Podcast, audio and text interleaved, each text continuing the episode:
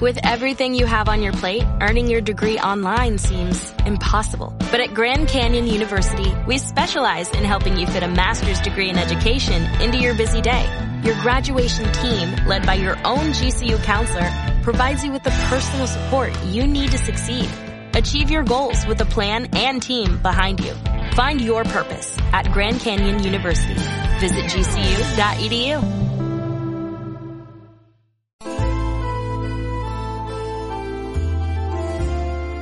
Tanto tempo fa nella bellissima città di Parigi c'era un ricco mercante che aveva tre figlie. Lulu, Fifi e Bella. Lulu e Fifi erano quelle che vengono chiamate ragazze ricche, frivole, capricciose. Spendaccione. Tuttavia Bella era serena, semplice e soprattutto molto umana. Trattava sempre con gentilezza i domestici e le persone di ceto sociale inferiore. A Bella piaceva molto leggere. Passava ore e ore a leggere libri di poesie, avventure o romanzi. Il rapporto con le sue sorelle non era buono, per così dire, perché essendo così diverse. Lulu e Fifi ridevano di quanto considerassero Bella semplice e dilagante. Da parte sua, Bella ignorava l'opinione superficiale che le sue sorelle avevano della vita e delle relazioni tra le persone. Bella si divertiva a parlare con il fornaio o il fruttivendolo al mercato, ascoltando le loro storie, racconti e aneddoti. Ha imparato molto dal modo in cui le persone umili vivono e si godono la vita con molto meno di quello che lei e le sue sorelle avevano a casa. Il padre viaggiava molto.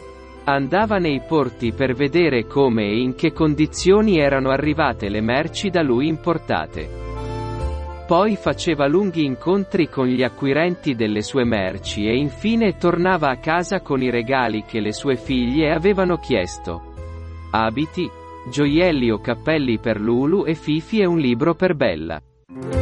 A volte portava per Bella qualche oggetto da terra straniera attraverso cui viaggiavano le navi su cui importava le sue mercanzie. E così Bella aveva un angolo di cose da terre lontane. Un burattino dal naso lunghissimo portato dall'Italia.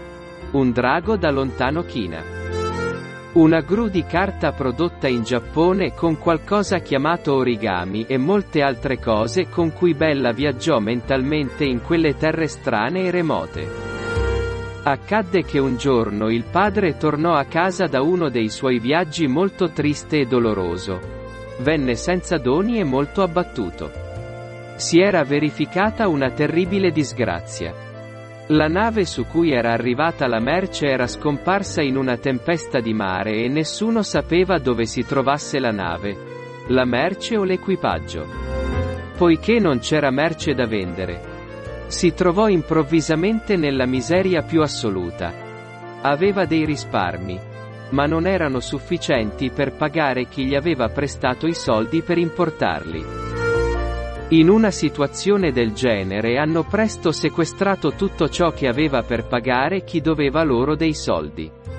Non aveva altra scelta che trasferirsi in campagna per vivere con le sue tre figlie.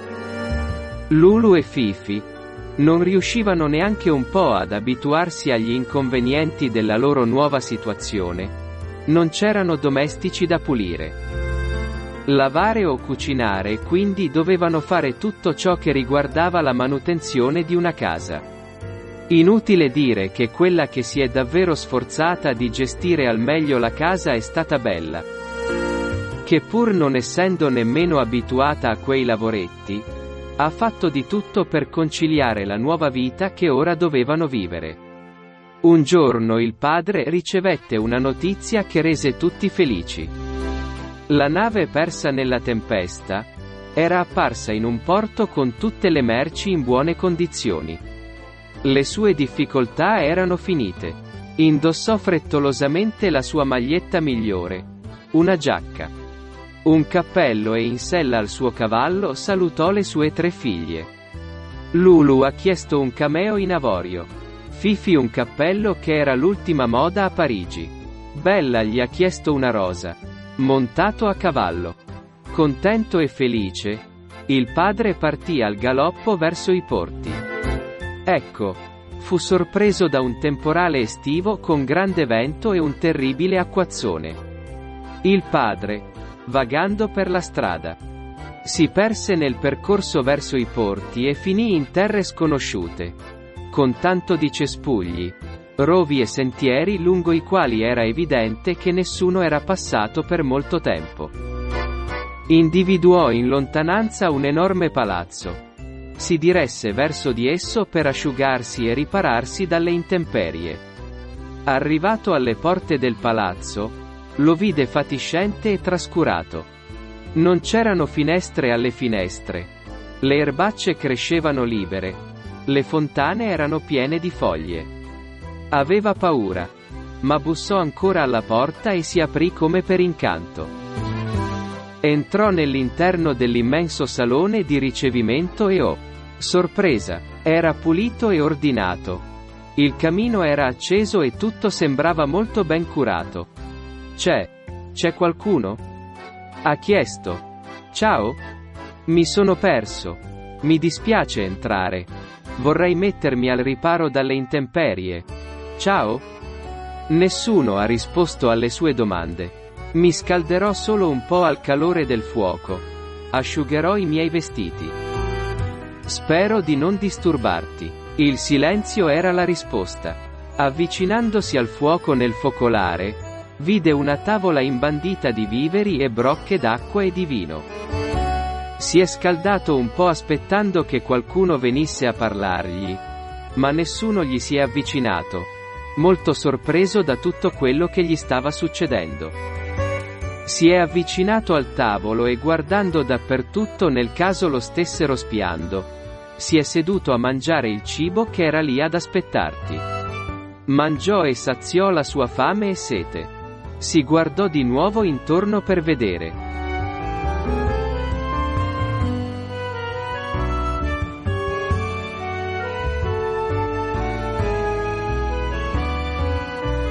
Se fosse venuto qualche servitore. Andò a prendere il cibo. Ma tutto era silenzioso e vuoto come quando entrò. Attraversò la stanza e poté verificare quanto doveva essere ricca e splendida la persona che possedeva un palazzo del genere. Non capiva fino in fondo quanto fosse scioccante l'esterno. Brutto. Fatiscente e abbandonato. E poi all'interno era così ben curato per pulito e ordinato. Senza rendersene conto, con la pancia piena e quanto fosse accogliente il tepore della stanza. Si addormentò seduto in una delle morbide poltrone. Quando si svegliò rimase un po' stordito nel ritrovarsi in quel posto. Il tavolo era stato sparecchiato. Pulito e tutto era perfettamente pulito. Il fuoco nel camino era ancora acceso. Ciao? chiese ancora grazie. Grazie mille per la tua gentilezza. Vorrei ringraziarti di persona per tanta gentilezza che hai avuto con me. Nessuno rispose alle sue parole. Tuttavia sentiva che lo stavano osservando. Afferrando il cappello e il mantello si diresse verso la porta. Grazie persone gentili. Grazie mille per la vostra ospitalità disse e uscì dalla stanza con un po' di smarrimento per il silenzio che lo circondava. Anche il cavallo era asciutto e spazzolato. Si vedeva che era stato accudito e nutrito. Andando a cavalcare, vide un rosaio con delle belle rose, grandi e profumate. Ricordando la richiesta di Bella, si avvicinò e tagliò uno di quei fiori. Non appena ebbe fatto ciò, Sentì dietro di sé un terribile ruggito e all'improvviso gli apparve davanti un essere molto più grande di lui, corpulento e con una faccia orribile. La mia ospitalità non ti basta, ma mi rubi? Io, io, balbettava il padre no. No. Sei come tutti ringhiò l'essere sai solo approfittare della gentilezza di chi ti circonda. Per favore. Mio signore, non siate arrabbiato con me. Sono stato abbastanza imprudente da tagliare una rosa per mia figlia bella. È solo una rosa. Tua figlia. Tua figlia? Stai mentendo. Come tutti. Hai paura di vedermi. Mi sono presa cura di te. Ti ho nutrito. Ed è così che mi paghi? Mentirmi? L'orribile essere afferrò il padre in sospeso e lo portò nelle segrete per rinchiuderlo per il suo affronto. Misericordia pregò l'uomo, ti prego perdonami per il mio crimine. Cosa ne sarà delle mie figlie se mi rinchiudi? La bestia lo guardò e porgendogli uno specchio disse. Mostrami le tue figlie. Questo è uno specchio magico che ti mostrerà quello che vuoi vedere. L'uomo prese lo specchio e istantaneamente le sue tre figlie furono riflesse. Fifi e Lulu che si pulivano a vicenda e Bella che leggeva un libro. Va bene. Disse la bestia, ti do il permesso di andare a salutarli per l'ultima volta e lasciare tutto sistemato perché non manchi loro niente. Ma tu torni e se non lo fai vado a cercare perché io e te distruggeremo tutta la tua casa. L'uomo a cavallo si allontanò al galoppo da quello strano luogo in fretta e furia. Arrivata a casa, raccontò alle sue figlie i terribili eventi che le erano accaduti. Non tornare, ha detto Fifi. Chiameremo le guardie per difenderci da quell'essere disse Lulu. Bella rimase in silenzio quando vide la disperazione della sua famiglia è stata tutta colpa mia pensò se non avesse chiesto la rosa non sarebbe successo.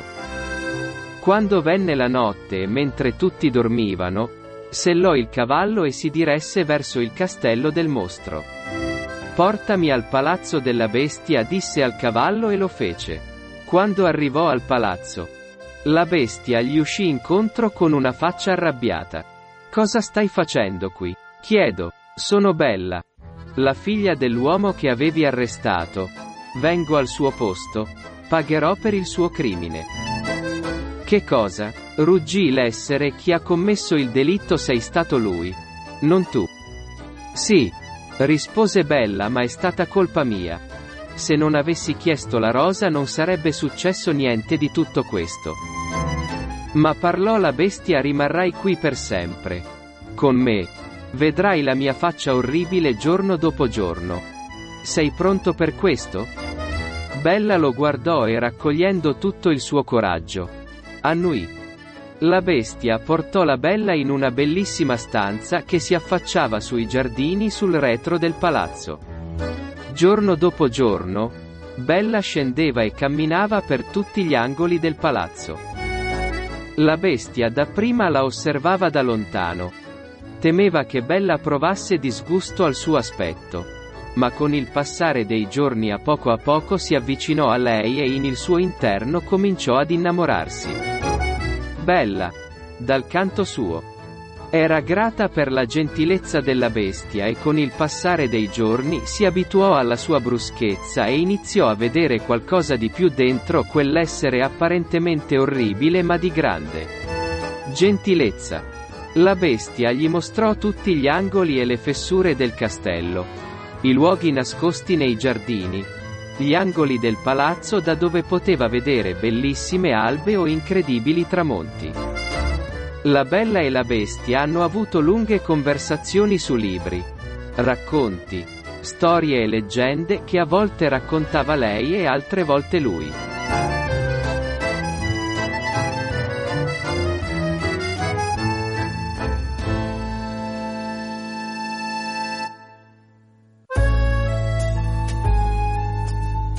Curiosa di conoscere la storia di Bestia. Un giorno gli chiese. E dimmi, com'è che uno come te, colto, io intelligente, saggio, sei diventato un essere così solitario, lasciato indietro da tutti e... È orribile, disse la bestia. Bella taceva. Non voleva offenderlo. Accadde cominciò a parlare bestia che molti anni fa, quando ero molto giovane, il conte, mio padre, morì. E sebbene non fossi abbastanza grande per governare, dovevo prendere il suo posto. Il conte, mio padre, aveva per moglie una dama aristocratica. Molto avida e quando il conte morì volle prendere il suo posto ma, come vi dicevo, io ero il suo erede e spettava a me essere il nuovo conte. Ha inventato mille forme e incantesimi per governarla al mio posto. Ma tutto gli era impossibile. Su sua insistenza e ambizione, i consiglieri decisero di espellerla per sempre dal dominio del conte. Ma visitando una grande maga, formulò una terribile maledizione su tutti noi che eravamo nella contea. In quel momento trasformò tutti gli abitanti in statue di pietra, che lascerebbero il loro stato solo per pulire, cucinare, pulire o difendere il palazzo se necessario. Ecco perché puoi vedere tutto sempre pronto bella. Se qualcuno osasse allontanarsi dalla contea si trasformerebbe immediatamente in polvere. E me. Mi maledisse con questa orribile apparenza affinché nessuno si avvicinasse a me senza essere respinto da questa orribile immagine. Bestia non voleva dire a Bella che in verità tutta la maledizione sarebbe stata annullata se Bestia fosse riuscita a trovare l'amore. Cioè se qualcuno si fosse innamorato di lui nonostante la sua orribile immagine, non glielo disse perché era innamorato di Bella, e non voleva che fosse dispiaciuta per lui. Ma che lo amasse davvero come ogni coppia ama il proprio coniuge. Bella è rimasta sorpresa dalla storia della bestia e senza sapere come ha iniziato a provare un po' di affetto nel suo cuore. Ma cosa stava provando? Amore? Compassione? Per alcune settimane Belle e Bestia hanno continuato a condividere storie. Passeggiate e splendidi tramonti e a poco a poco l'amore di Beast è cresciuto così tanto che non poteva immaginare la vita senza Belle al suo fianco. Bella aveva portato felicità e compagnia nella sua solitaria esistenza. Il palazzo era cambiato così tanto che non sembrava essere più lo stesso dall'arrivo di Bella. In diverse occasioni Bestia ha voluto dichiararle il suo amore ma non ha osato e ha mangiato le sue parole per paura che lei lo respingesse e interrompesse quella bellissima relazione che avevano. Non poteva immaginare la sua vita senza l'esistenza di Bella al suo fianco. Non poteva tornare alla terribile solitudine e abbandono in cui era la sua vita prima dell'arrivo di Bella. Da parte sua, Bella ha scoperto un essere meraviglioso dentro quel viso orribile che, sebbene deforme, è immensamente peloso. Sembrava trovare qualcuno bellissimo con sentimenti meravigliosi e troppo umano per continuare a chiamarlo bestia. Anche se non era sicura di provare amore per quell'essere, si chiese se fosse pietà. E per pietà non puoi vivere con qualcuno. Un giorno Bella gli chiese di permetterle di vedere la sua famiglia attraverso lo specchio magico. Bestia esitò. Ma portò lo specchio e quando Bella si fermò di fronte a lei vide la sua famiglia piangere e preoccupata perché il padre era malato. La Bella era molto triste di vedere suo padre a letto e ha chiesto a Bestia di lasciarla andare a vedere la sua famiglia. La bestia accettò la richiesta di Bella e le chiese di tornare al suo fianco. Anche se dentro di sé sentiva che una volta lontana dal palazzo l'avrebbe dimenticato. Incontrato un bel giovanotto e sarebbe rimasta lontana. Certo, non avrebbe eseguito la minaccia fatta a suo padre. E quando l'ha vista partire a cavallo. Il suo cuore si è spezzato pensando che stava perdendo la persona che lo aveva fatto sentire un essere umano e non l'orribile bestia che era diventato per l'incantesimo. Quando Bella è arrivata a casa, le sue sorelle l'hanno abbracciata con grande gioia. Pensavamo che non ti avremmo mai più rivisto, gli dissero. Papà si è stufato del dolore sapendo che ti eri donato a quell'orribile essere. Non vuole mangiare. La tristezza lo consuma. Sei scappato? Dov'è il padre? Chiese Belle. La portarono nella stanza e Libella parlò con suo padre e gli chiese di riprendersi. Che era tornata. Infatti a poco a poco il padre si stava riprendendo. Mangiava. Cercava di camminare e la gioia è tornata nel suo corpo quando ha visto Bella al suo fianco. Bella trascorreva lunghi periodi seduta con le sue sorelle e suo padre alle porte della casetta. Raccontava loro tutto quello che aveva vissuto nel castello, i luoghi che aveva scoperto, la maledizione della bestia. I tramonti dalle terrazze del palazzo e le passeggiate cosa fece con il suo rapitore? Che orribile le dissero le sorelle non potevo nemmeno toccare un essere così spaventoso. Ma no.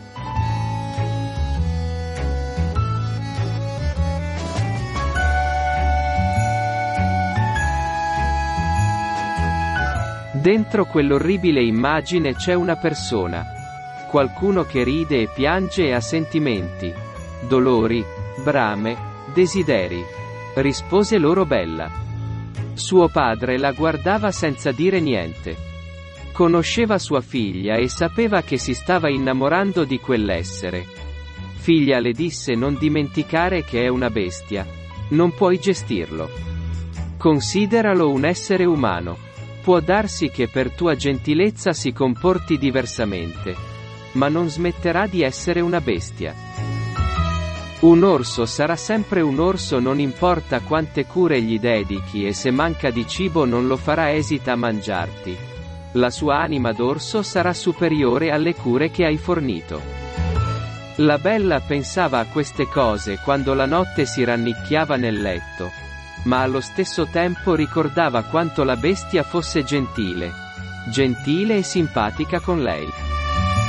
Tutto ciò che era cambiato dal suo arrivo a palazzo. Ma per cosa provava bestia? Amore? Compassione? Pietà? Era solo un buon amico? Senza rendersene conto, i giorni passavano come i minuti passano. In un lampo, il ritorno a casa di Bella aveva restituito la gioia a quella casetta di campagna. Il padre si riprendeva a poco a poco e le sue sorelle continuavano come sempre civettuole e presuntuoso anche se molto più umane con le loro coetanee. Nel castello della bestia a poco a poco languiva nella sua tristezza. Da un lato rimpiangeva di aver lasciato andare Bella. Se l'avesse tenuta al suo fianco forse. Si sarebbe potuto innamorare di lui.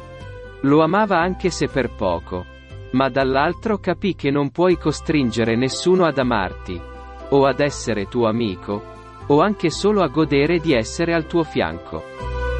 Come poteva tenere Bella al suo fianco lato se lei non lo amasse? Come non permettergli di essere felice? Ho amato Bella.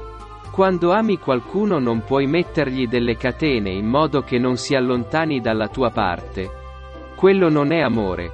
L'amore è solo questo. Amore. Sentirsi felice con qualcuno al tuo fianco ma non per forza ma per tua propria volontà. La bestia trascorse ore e ore ad accrescere la sua tristezza e a pensare alla solitudine che aveva e che avrebbe sempre avuto a causa di quell'aspetto spaventoso a cui era stato condannato. Il pensiero e la sua forza sono solide come le fondamenta di quel palazzo in cui visse. A poco a poco quella tristezza che provava e il suo profondo dolore di fronte alla solitudine e all'abbandono stavano intaccando la sua capacità di resistere al male che lo affliggeva lui. Non mangiava. Non camminava. Usciva a malapena e la sua salute si indeboliva giorno dopo giorno. Vagò per i corridoi del palazzo.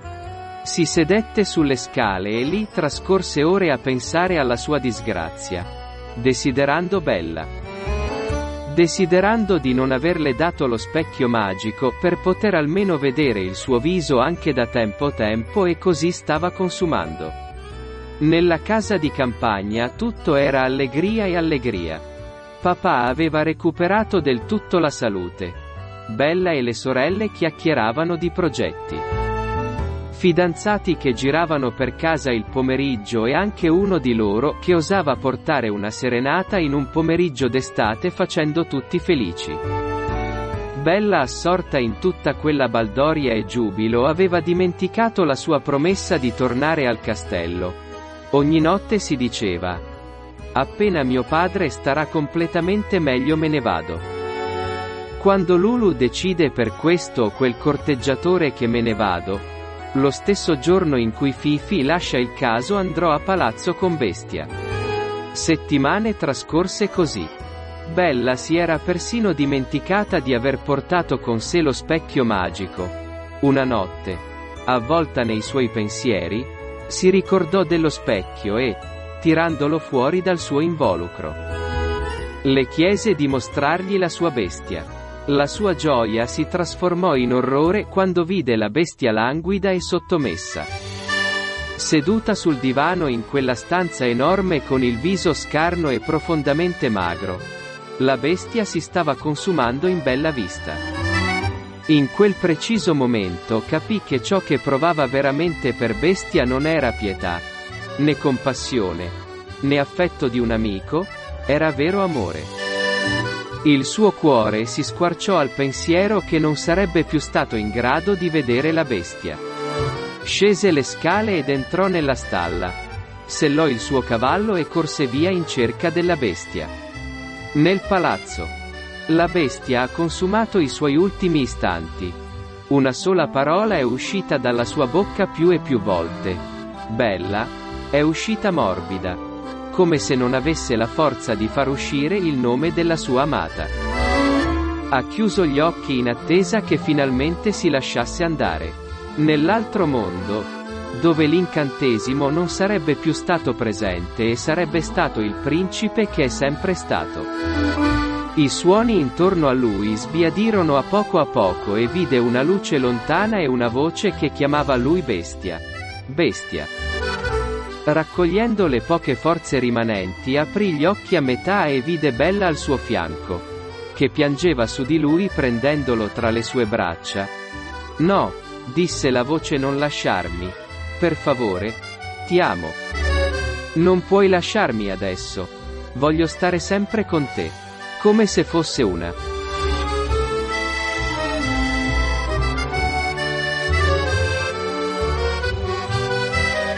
Medicina miracolosa. Quelle parole riempirono di vigore il suo corpo emaciato e aprendogli completamente gli occhi, si accorse che non era morto, che non stava sognando che anzi Bella era al suo fianco. Abbracciandolo e dandogli amore. Pianse angosciata. Sì, Bella? Sei tu. Balbettò come è possibile? Oh bestia. Per favore. Non lasciarmi. Ti amo. Non ho capito fino ad ora. Ma, ma Bella, le disse guardami bene. Hai visto il mio aspetto orribile. Lei lo guardò sorridendo e ha baciato con tutte le sue forze. Ti amo disse ti amo ed è questo che conta. In quel momento qualcosa come un raggio di luce illuminò la stanza. Atterrò sulla bestia e quell'orribile volto scomparve e al suo posto dove c'erano enormi zanne apparvero denti. Dove c'erano lunghe orecchie apparvero due orecchie umane. I capelli che inondarono il viso lui scomparve lasciando una barba di diversi giorni e davanti agli occhi attoniti di Belle. Bestia si trasformò in un uomo. Cosa? Cosa è successo? Disse Bella stordita. La maledizione. La maledizione è stata spezzata gridò Bella. Il tuo amore. Il tuo amore mi ha restituito il mio vero aspetto. La abbracciò forte e questa volta fu lui a baciarla appassionatamente. Bella dubitava di tutto ciò a cui aveva appena assistito.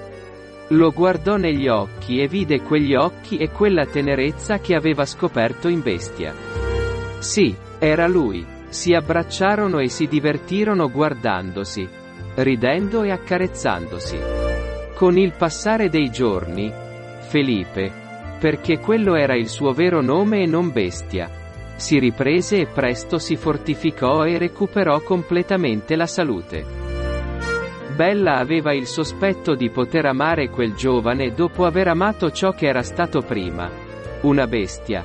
Ma col passare dei giorni, i discorsi, Le passeggiate. Capì che sotto quell'aspetto di bestia aveva sempre nascosto Felipe. Colei che ora l'abbracciava, l'accompagnava e la faceva ridere e sognare. Vivevano felici e tutti quelli che conoscevano la storia l'hanno diffusa in tutto il mondo. E hanno sempre concluso la storia della bella e la bestia dicendo. Solo l'amore è in grado di spezzare gli incantesimi più orrendi.